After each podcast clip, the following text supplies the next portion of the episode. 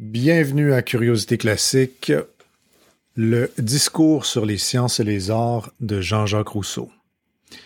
Il y aura dans tous les temps des hommes faits pour être subjugués par les opinions de leur siècle, de leur pays, de leur société. Discours sur les sciences et les arts, Jean-Jacques Rousseau. Beaucoup de la pensée de Rousseau doit être rejetée, mais la droite dissidente ferait bien de considérer avec soin son discours sur les sciences et les arts, publié en 1750, en réponse au concours de l'Académie de Dijon, qui posait la question Le rétablissement des sciences et des arts a-t-il contribué à épurer les mœurs? Dans ce discours, Rousseau argumente que le progrès dans les sciences et les arts n'a pas mené à une amélioration de la moralité humaine, mais a plutôt contribué à sa corruption. Il soutient que ce progrès a encouragé la vanité et l'égoïsme, éloignant l'humanité de sa simple bonté naturelle. De plus, il fait valoir que les sciences et les arts créent une dépendance au luxe et au confort, rendant les sociétés moins autosuffisantes et plus susceptibles d'être contrôlées et manipulées. Rousseau allègue également que les bénéfices des avancées scientifiques ne sont pas équitablement répartis dans la société conduisant à une division entre l'élite éduquée et le peuple, et sapant ainsi l'harmonie sociale. De plus, certains régimes usent sciemment de l'effet efféminisant des arts pour maintenir leur population en un état de dépendance. Je cite, Les princes voient toujours avec plaisir le goût des arts agréables s'étendre parmi leurs sujets. Ils savent très bien que tous les besoins que le peuple se donne sont autant de chaînes dont il se charge. Fin de citation. Le discours sur les sciences et les arts est donc une critique de la pensée des Lumières qui associait le progrès scientifique à un progrès moral et social automatique. La science menace toujours la société car cette dernière exige que ses membres chérissent certaines certitudes ces opinions étant des objets non pas de connaissance, mais de foi. La science, étant la tentative de remplacer l'opinion par la connaissance, menace la société car elle dissout l'opinion. Rousseau, à travers cet ouvrage, euh, cherche à montrer que la valeur des sciences ne peut pas être considérée indépendamment du contexte moral et politique dans lequel elles évoluent. Qu'est-ce que la vertu? La vertu demeure indéfinie dans ce texte, du moins explicitement. On réussit toutefois à dégager trois définitions euh, opérationnelles, disons, de la vertu que Rousseau utilise. La première veut que la vertu soit la force et la vigueur de l'âme. De l'âme, pas de l'esprit calculateur du scientifique, de l'âme. Cette vertu est naturelle, libre de toute entrave imposée par la société. C'est la vertu du noble sauvage. La vertu de l'homme n'est pas de se conformer à un standard externe d'excellence, mais d'être authentiquement soi-même. Je cite, La parure n'est pas moins étrangère à la vertu qui est la force et la vigueur de l'homme. L'homme de bien est un athlète qui se plaît à combattre nu. Il méprise tous ces vils ornements qui gêneraient l'usage de ses forces et dont la plupart n'ont été inventés que pour cacher quelques difformités. Fin de citation. La seconde vertu est la vertu des simples, non pas la vertu du philosophe perdu dans des dédales d'arguments, mais la vertu que nous rappelle la voix de la conscience. Cette aimable voix murmure à l'homme son devoir de compassion qui n'a que faire du syllogisme de la déduction et de la preuve. La science détourne les hommes de leur devoir de charité. Je cite, Née dans l'oisiveté, elles la nourrissent à leur tour, elle étant les sciences. Et la perte irréparable du temps est le premier préjudice qu'elle cause nécessairement à la société. En politique comme en morale, c'est un grand mal que de ne point faire de bien, et tout citoyen inutile peut être regardé comme un homme pernicieux. Fin de citation. La dernière vertu est bien différente. C'est la vertu patriotique du citoyen soldat. Le devoir plutôt que l'individualité est le standard en regard duquel on jugera l'homme. Le bien commun devient ici le souci le plus pressant. L'amour n'est pas dirigé envers son prochain, mais envers sa patrie. Ce que menace cette vertu, ce qui menace cette vertu, ce ne sont pas les règles et les exigences qui limitent la vigueur de l'âme, mais plutôt le cosmopolitanisme et le scepticisme philosophique. Cette vertu civique est en un sens propre à chaque régime. Un bon soviétique n'est pas un bon américain, même si les deux sont dévoués à leur cause respective. Ceci est crucial et nous y reviendrons. La vertu politique n'est donc pas universelle. Si la science mine cette vertu, elle sera donc dangereuse pour tout régime. Je cite. Ces vains et futiles déclamateurs vont de tous côtés, armés de leurs funestes paradoxes, sapant les fondements de la foi et anéantissant la vertu. Ils sourient dédaigneusement à ces vieux mots de patrie et de religion et consacrent leur talent et leur philosophie à détruire et avilir tout ce qu'il y a de sacré parmi les hommes. Notez bien, aucune de ces vertus n'est celle de la vie contemplative de l'homme théorique si cher aux anciens. Si Rousseau se, se, détourne des Lumières et de leurs croyances naïves en la puissance morale de la science, il ne peut se résoudre à réhabiliter la norme antique de la vie contemplative, car elle n'est pas généralisable. Rousseau, comme les anciens avant lui, soutient que chaque régime, même bon, doit sa stabilité à certaines fausses opinions ou croyances nécessaires à la cohésion sociale. La diffusion de la connaissance scientifique présente un risque pour ces croyances fondamentales. Ainsi, la société requiert que ses membres adhèrent à certains dogmes religieux salutaires. Par exemple, au dogme que les hommes et les femmes sont en tout point égaux. La science remet ces dogmes en question. En favorisant l'enquête rationnelle et le scepticisme, la science peut donc éroder les mythes et croyances qui sont le socle d'un bon régime. Dans un tel régime, la diffusion incontrôlée de la connaissance scientifique pourrait saper ses fondements. La société civile est essentiellement particulière, c'est-à-dire fermée. Elle requiert un caractère propre et des citoyens produits par des institutions nationales exclusives. Or, la science et la philosophie sont universelles. Elles affaiblissent la puissance des philosophies nationales et donc l'attachement des citoyens à leur mode de vie. Je cite, Nous avons des physiciens, des géomètres, des chimistes, des astronomes, des poètes, des musiciens, des peintres, nous n'avons plus de citoyens. Fin de citation.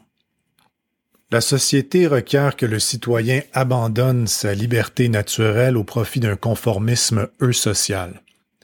L'homme de science et le philosophe, au contraire, doivent suivre leur propre génie. La société libre vient au monde en substituant l'égalité conventionnelle à l'inégalité naturelle exceller en sciences requiert la cultivation de talents qui sont par définition des inégalités naturelles. Je cite. D'où naissent tous ces abus, si ce n'est de l'inégalité funeste introduite entre les hommes par la distinction des talents et par l'avilissement des vertus. Voilà l'effet le plus évident de toutes nos études et la plus dangereuse de toutes leurs conséquences. On ne demande plus d'un homme s'il a de la probité, mais s'il a des talents, ni d'un livre s'il est utile, mais s'il est bien écrit. Fin de citation. Finalement, la société politique doit aussi se défendre des autres États et doit alimenter l'esprit martial du corps citoyen. Par le luxe qu'elle génère et l'esprit critique qu'elle présume, la science et la philosophie sont incompatibles avec cet esprit martial. Je cite, D'autres mots Pire encore suivent les lettres et les arts. Tel est le luxe, né comme eux de l'oisiveté et de la vanité des hommes. Le luxe va rarement sans les sciences et les arts, et jamais ils ne vont sans lui. Autre citation. Deux fameuses républiques se disputèrent l'empire du monde. L'une était très riche, l'autre n'avait rien, et ce fut celle-ci qui détruisit l'autre. L'Empire romain, à son tour, après avoir englouti toutes les richesses de l'univers, fut la proie de gens qui ne savaient même pas ce que c'était que la richesse. Les Francs conquirent les Gaules, les Saxons l'Angleterre, sans autre trésor que leur bravoure et leur pauvreté. Fin de citation. Il s'ensuit de tout ceci que la science et la philosophie sont incompatibles avec les trois formes de vertu chères aux promeneurs solitaires. Qu'en est-il du régime corrompu? La science est délétère à la vertu spontanée de la conscience, à la vertu virile et à la vertu civique. Tout régime, tout régime politique met de l'avant un modèle de l'homme idéal. Les démocraties participatives directes louent le patriote dévoué au service de la communauté. Les monarchies exultent le sujet fidèle attaché à son souverain par les liens sacrés de l'honneur. Les tyrannies et les sociétés de consommation préfèrent la mollesse indolente du dernier homme. Comme chaque régime a une vertu lui étant propre, comment remettre en question la vertu du régime lui-même? Il arrive qu'un régime hypocrite allègue valoriser une forme d'homme alors qu'il en élève une autre. Dans un tel régime, on peut euh, remettre en question ce qu'il avance en utilisant les propres vertus et les propres normes avancées par le régime.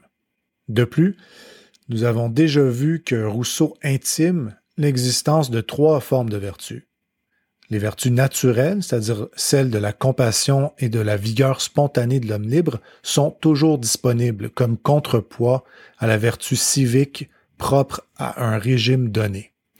Ainsi, il existe une ou des normes suprapolitiques permettant de juger cette vertu civique.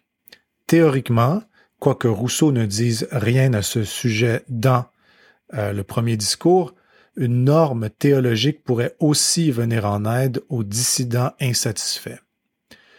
Ainsi, dans le cas où un régime sombre dans l'incompétence hypocrite, ou se donne pour structure et norme des vertus contrevenant aux vertus naturelles et aux lois de la nature, la science pourrait devenir une arme.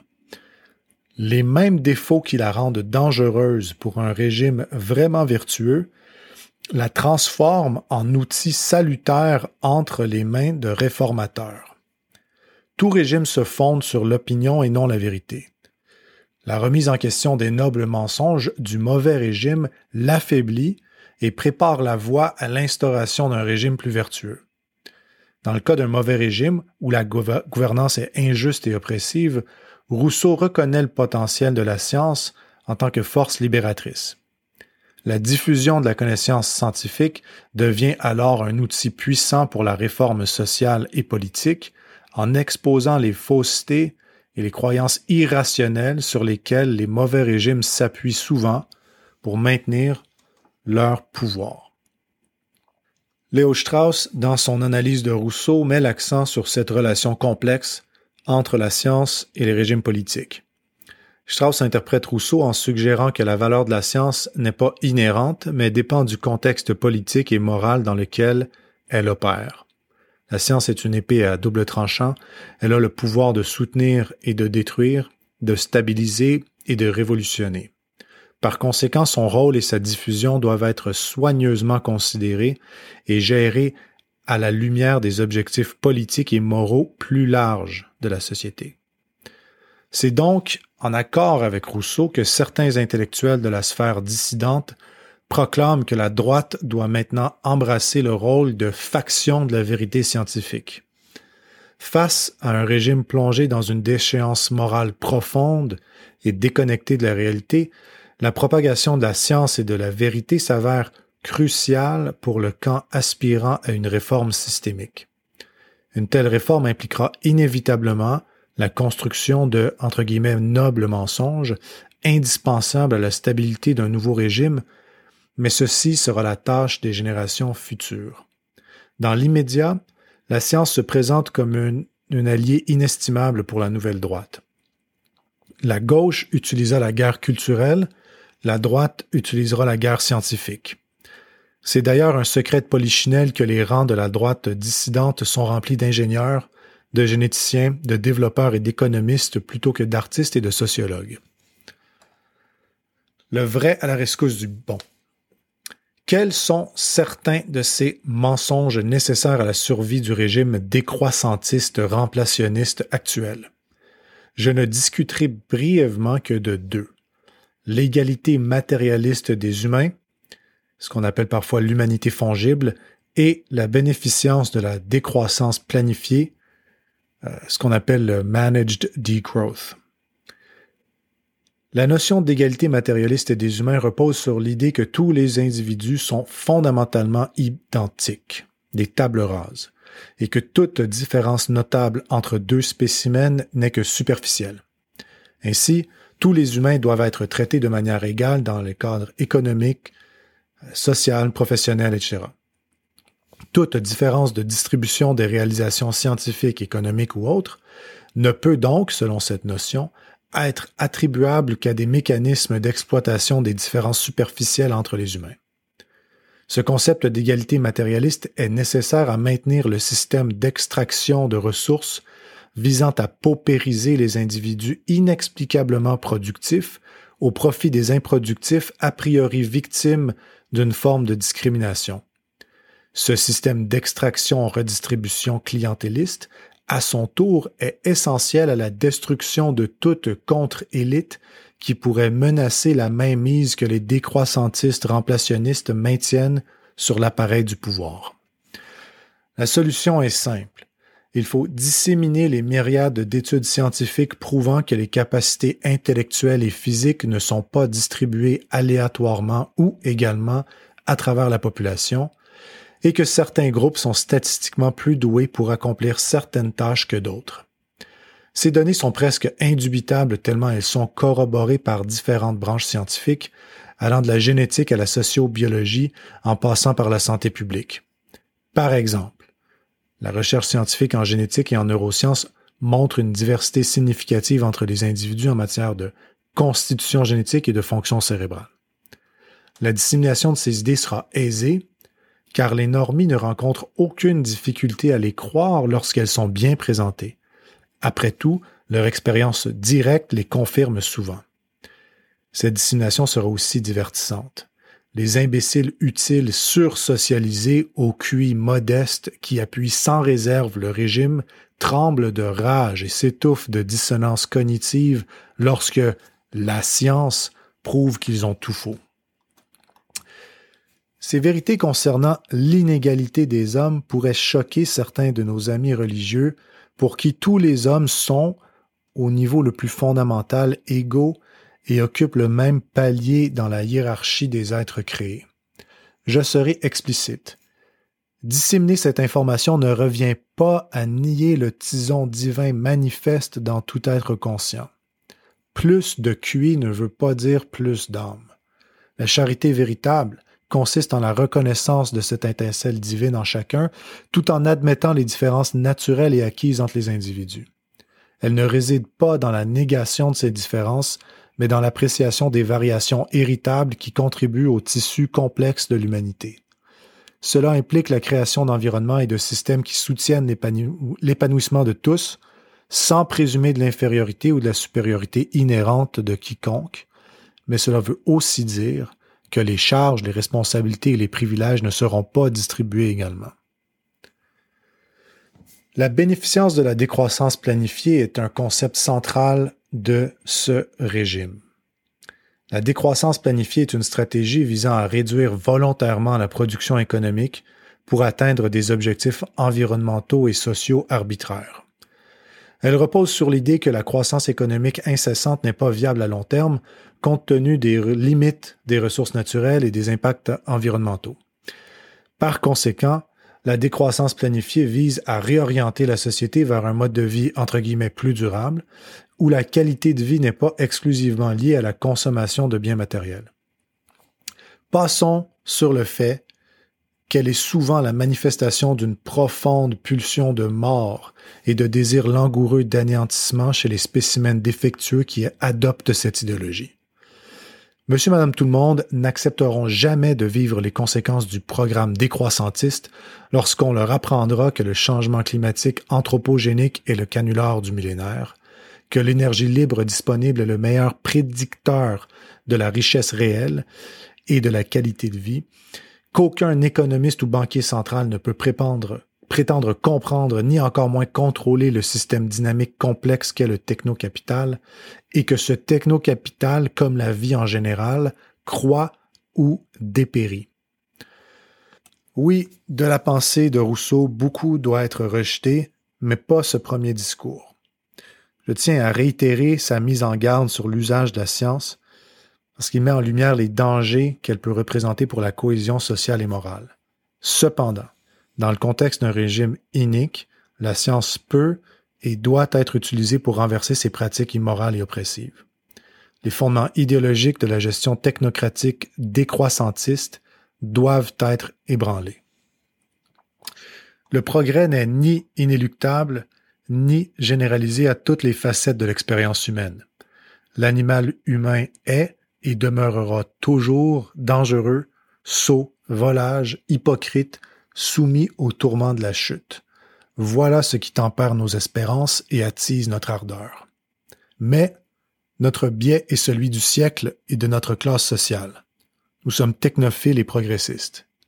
Nous sommes bien conscients que Rousseau a volontairement ignoré ce simple fait.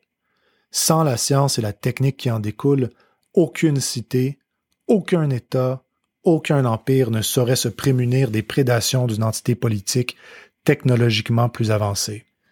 La connaissance de la finitude et la peur de la mort violente sont les moteurs de l'innovation. Elles disent accélère, Grâce à nous, tu fais toutes choses nouvelles, et de l'abîme du monde des possibles, tu tires les armes de ton salut.